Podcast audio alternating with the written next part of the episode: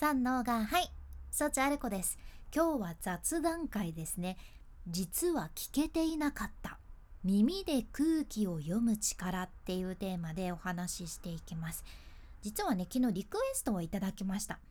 台湾でいつもこのポッドキャストを聞いてくださってるリスナーさんのサントス先生からリクエストをいただいて朗読のお仕事について聞いてみたいと。需要は全くないと思いますが聞かせていただけたらって いただいて。需要が全くないかはわからないのにいやちょっとぐらいはあるやと。あるやろ。もうちょっとはあってくれよっていうかちょっとはあるやろって。めちゃくちゃ笑いましたね。うん佐藤先生はね、まあ、すごくいつも感想も送ってくださる優しいリスナーさんでいい意味でね送ってくださってるんですけど笑いました。いつもありがとうございます。でその朗読ってさ私どんなことしてきたかなってちょっと思い返してみたんやけどまずネットで調べたら朗読って声を出しながら文章を読むことって書かれてたんですよ。で言うなら私11年間その人前で話す仕事をしてきたからまあ全部の仕事が当てはまるんじゃないかなとかって思っちゃったんやけど印象的なもので言うとね企業の大きなステージイベントの司会をさせていただいた時にその企業がさどうやってこれまで大きくなってきたかの歴史そのどんな人たちのドラマがあってどんな辛いことどんな嬉しいことがあってだから今この企業があるのかっていうのを音楽とともに私がマイクを持ってねステージで朗読するっていうそんな仕事がありました。でその時はね音楽のペースに合わせて私が朗読させていただいて、まあ辛い部分とか悲しい部分っていうのはやっぱりそういう悲壮感のあるピアノの演奏とともにゆっくりお伝えしていったんやけどまあもうこっちがさ一つの文章でも飛ばしたもんなら音楽ともう一切合わなくなっちゃうしかといってその企業の歴史を語るものだから私が勝手にアドリブで付け足してはいけないものだったんですよねだから一文一文を大切に大切に読んで演出していったなっていうのを覚えてますね。うん、ただねこのお仕事がね喋りの仕事を私が11年する中で7年目とかの時やったかな7年目ぐらいでさせていただいた仕事で、ま、だからそのだからこそ演出するっていうその音楽を聴いて間合いを見て伝えていくっていう余裕があったんよね。うん、そうなんですこれね簡単そうに見えるかもしれんちゃうけど実はちょっと簡単じゃない部分もありましてや普通に喋ってるだけっしょってやっぱりパッと見じゃね見られるかもしれんちゃうけど難しい部分もあるんですよ。で私がこのお仕事の時にこの現場で余裕を作り出せていたそうやって演出をする余裕を作り出せていた理由としてはもうこれも完全に別の現場のおかげラジオ現場のおかげなんよね。実は私がラジオをさせていただくって初めてさせていただくってなった時もうそれからずっとラジオ現場で34年ぐらいずっと言われ続けてきたことがあってそれが音を聞けってことだったんですよ。つまり私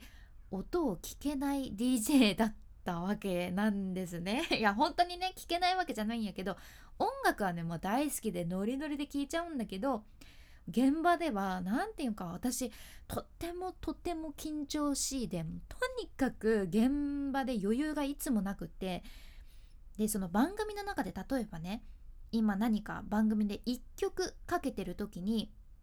その曲が終わる30秒前とかにその曲に乗せて私が曲紹介して次の番組のコーナーの紹介までもう全部コメントしなきゃいけないっていうのも30秒に収めるとかいうのがあるんやけどそうなると30秒っていうねそのタイマーとにらめっこしながらとにかく原稿を噛まずに読むっていうことだけに気を取られちゃってだからとにかく一生懸命30秒内に文章を詰め込むんですよね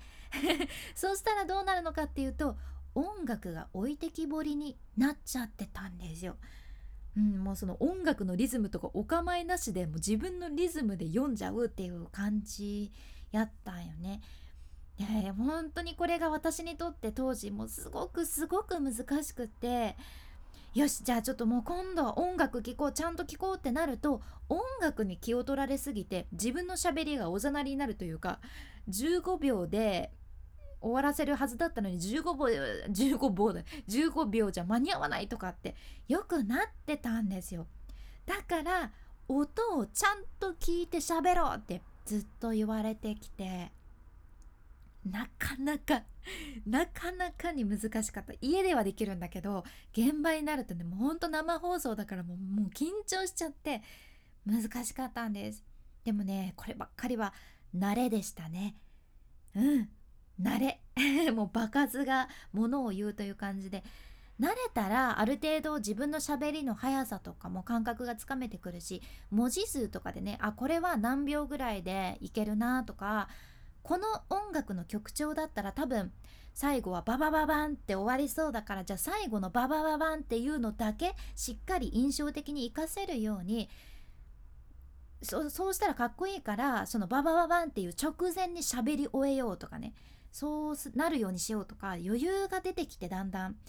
音楽を生かすその音楽を生かしたまま伝えるっていうのに少しずつではあったけど慣れていったんよね。うんでもこの時初めて知ったことやけどああ私周りの音を全然聞けてなかったんやなって学んだんです。聞いてるって自分では思っとるっちゃけどちゃんとは聞けてなかったなって聞いてるような感じっていううん感覚かな。それをね学びました、うん、あとねその周りの音を生かすことができてなかったなって思ったじゃん。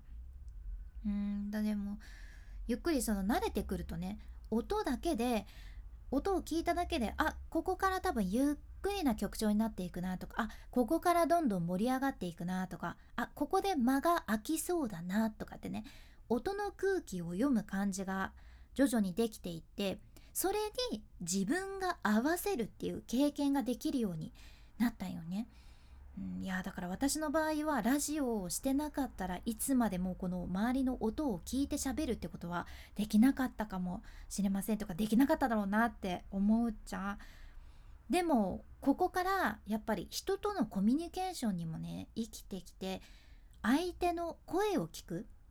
ちゃんと聞くってことですね 聞いてるような感じって自分は聞いてますって勘違いするとかだとやっぱりめちゃくちゃ相手にかぶせて話しちゃうとかめちゃくちゃ遮っちゃうとかにつながるのでちゃんと相手の声を聞いて相手をおもんぱかるこれをすることで相手をしっかり立ててしっかり立てつつ自分の気持ちも気持ちよく相手に伝えられるのかなって思うんですよ。うんまあ、朗読からコミュニケーションの話にバビューンって飛んじゃったけど どうだったかな？何かちょっと、うん、参考になれば嬉しいけど、うん、いや周りの音ってなんか不思議ですよね。自分が耳をさパタンって閉じてる場合もあってそれに気づけてない時もあったりするしうーんどうですか？あなたは。周りの音聞いてらっしゃいますか？聞かなくていい時もあると思うんですけどね、うん、いやその時も絶対必要だしもし周りを生かしたい生かしたいなーって思う場合は周りの音に耳を傾けてみるしっかり耳を傾けてみるっていうのも大事なのかなって思います。うん、いやなんか久しぶりに大切な現場のことを思い出すことができてすごくありがたい貴重な機会となりました。リクエストありがとうございました。君に幸あれ。ではまた。博多弁の幸あれ子でした。